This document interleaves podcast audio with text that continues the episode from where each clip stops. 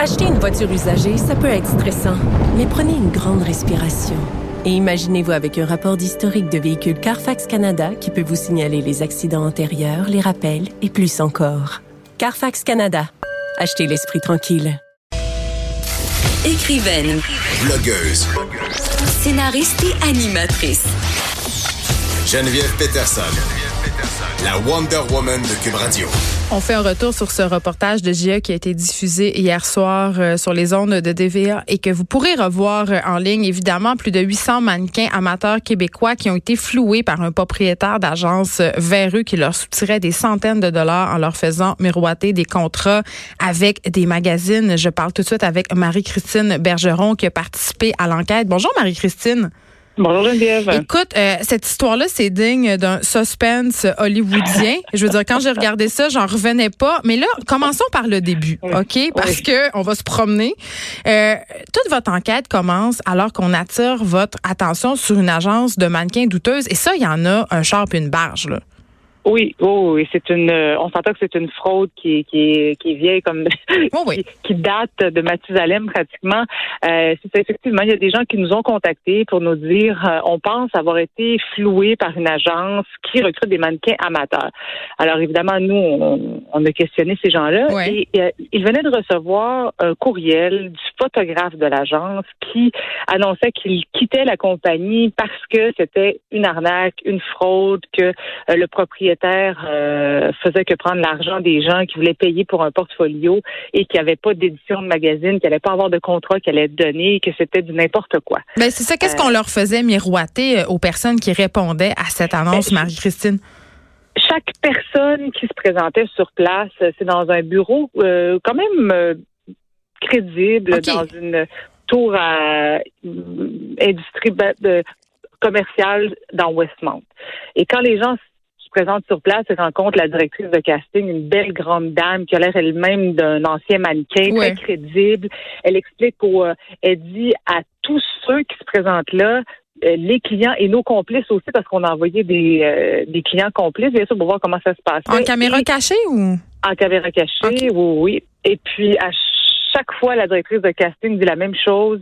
Euh, on cherche euh, des mannequins amateurs. Vous êtes parfaits. Vous euh, êtes dans le moule. C'est absolument ce qu'on cherche. Vous avez au moins entre 70 et 85% de chance. Elle leur Euh, donne des- pourcentages.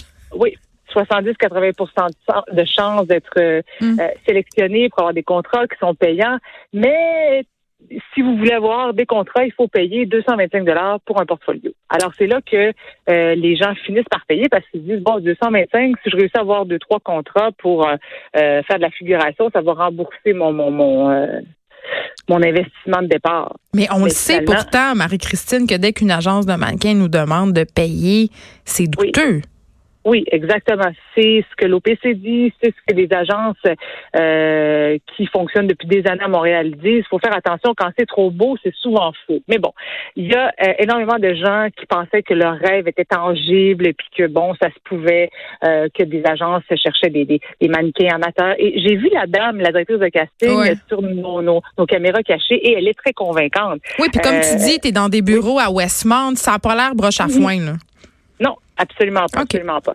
Jusqu'au moment où le courriel du fameux photographe arrive dans le dans la boîte courriel, là, c'est la déception. On nous avise. Moi, je reçois les, les euh, des informations, donc je donne rendez-vous aux, aux- aux clients qui se disent floués à TVA. Je dis bon, euh, je vais les faire en entrevue. euh, on va voir ce que ça va donner. Mhm. Euh, et ils me racontent tous la même chose, le même parcours, comment ça s'est fonctionné, comment euh, la directrice s'y prend pour, euh, pour pour donner le, le- le- pour les convaincre finalement de payer pour le shooting photo. Et là, je regarde les photos, je dis oh mon dieu, c'est épouvantable ces photos-là, c'est absolument pas professionnel. Non, des accessoires douteux. On voit des ombrages. euh, On dirait des photos prises par ma grand-mère. Oui, exactement. Et là, euh, de fil en aiguille, moi, évidemment, je veux en apprendre davantage sur cette entreprise-là. Hmm. Donc, je me rends sur place. Le réceptionniste n'est pas super ouvert. Vraiment pas ouvert à me, à me parler de l'entreprise. Euh, le patron est pas là. La directrice de casting ne me rappelle pas. Donc, je gratte, je gratte, je cherche au registre des entreprises. Je, je découvre qui est cet homme-là. Je le connais pas du tout. Il Le propriétaire de l'agence, tu veux dire? le propriétaire de l'agence, Mm. exactement, qui s'appelle Isaac Zohar. Euh, là, je me rends compte qu'il est en arrière de plusieurs anciennes compagnies qui faisaient la même chose auparavant, Bride and Groom Canada, Primetime Media, euh, qui faisaient exactement donc la même chose et on ferme lorsqu'il y a trop de plaintes et euh, le propriétaire rouvre une autre compagnie avec un autre nom tout simplement pour se sauver des gens finalement euh, qui sont fâchés ou frustrés contre son entreprise. Même que Primetime Media, en 2012, j'y avais fait un reportage sur cette agence-là. Et c'était exactement la même chose. Des clients qui se disaient euh, euh euh, des, des, pareil, pareil. Évidemment, c'est le même propriétaire qui était en arrière, mais à ce moment-là, on le savait pas. Il a toujours le même modus operandi et il change de compagnie quand euh, ça, ça sent euh, la soupe chaude arrive. Exactement. Et là, euh, vous, vous suivez sa trace et vous découvrez quand même que derrière ce sombre personnage se cachent des histoires sordides d'agression sexuelle, mais aussi que c'était une vedette dans son pays d'origine, Israël. Oui, exactement. Euh, ce qu'on se rend compte euh, en faisant des recherches sur cette euh, sur cet homme-là, mm. que c'était un magicien vedette dans les années 80. Il avait un duo avec son père, Chico et Dico. On dirait un film. et puis, il y a eu un documentaire d'ailleurs en 2015 en Israël sur la vie du célèbre duo de magiciens. Puis et la chute de Chico. C'est là que mhm. on a vu les images de son arrestation parce que premièrement en 94, il est arrêté pour euh, des agressions sexuelles sur au moins 12 victimes. J'en ai d'ailleurs retracé une qui me qui me parlait un petit peu de, de, de ce qu'elle a vécu, du fait qu'elle est très frustrée de voir qu'il y a encore des victimes ici euh, au, euh, au Québec. Euh, en 2001, il a été arrêté parce qu'il recrutait des mannequins amateurs pour des magazines de mariés hmm. et il disparaissait avec leur argent. Puis en 2005, il est allé en prison pendant deux ans pour fraude justement. Et par la suite, donc il a quitté avec son casier judiciaire pour s'en venir s'établir au Canada. OK, mais comment on entre au Canada malgré un casier judiciaire, Marc-Christine Bergeron, parce que c'est inconcevable pour moi?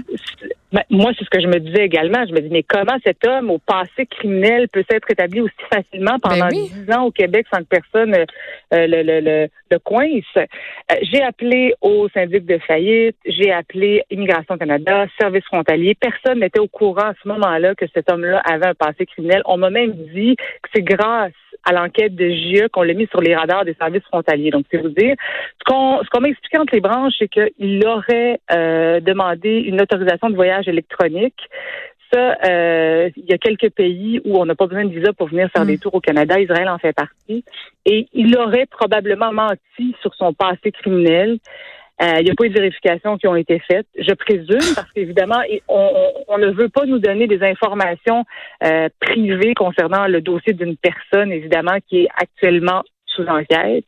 Et ce qu'on m'explique, c'est que ce serait ça. Donc, il aurait demandé une autorisation de voyage électronique en ne divulguant pas son, son passé criminel et c'est ce qui lui aurait permis de venir s'établir au Québec sans encontre finalement. Et là, euh, Marie-Christine Bergeron, ça s'arrête pas là parce que Monsieur Isaac Zohar se cache en Floride où il exploiterait une personne âgée.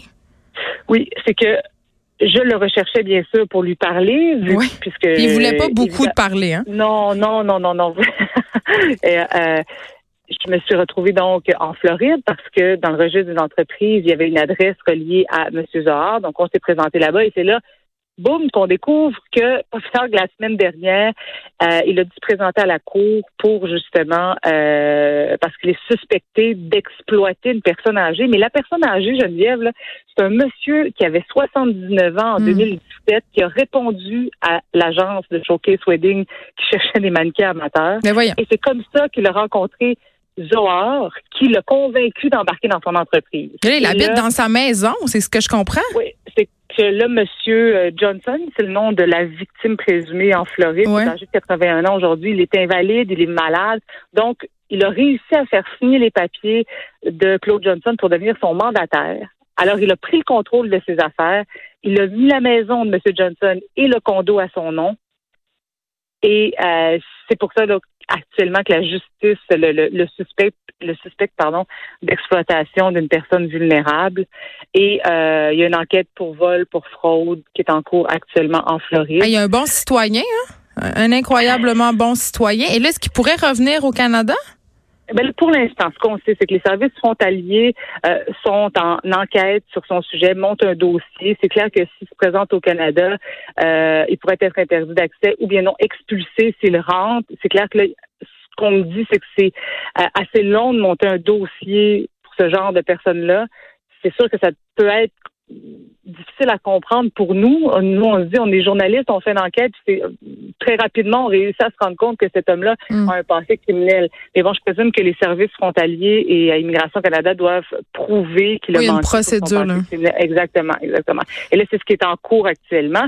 Mais juste vous préciser que actuellement, le syndic de faillite au Québec, lui réclame 1,5 million de dollars parce que cet homme-là aurait commandé des bijoux pour une autre compagnie qui est au nom de sa femme euh, à des fournisseurs américains, des fournisseurs canadiens, mais ne les aurait pas payés. Alors là, euh, le syndic de faillite cherche la marchandise, ne trouve pas les bijoux et les créanciers qui lui courent après lui réclament, je vous rappelle, 1,5 million de dollars. Donc, euh, il n'est pas, pas exclu que M. Zohar fasse face à des accusations ici aussi de vol et de fraude. Décidément, on peut écouter le reportage de JS sur le site web de TVA. Merci beaucoup, Marie-Christine Bergeron, de nous avoir parlé. Bravo pour cette enquête qui est, ma foi, très haletante.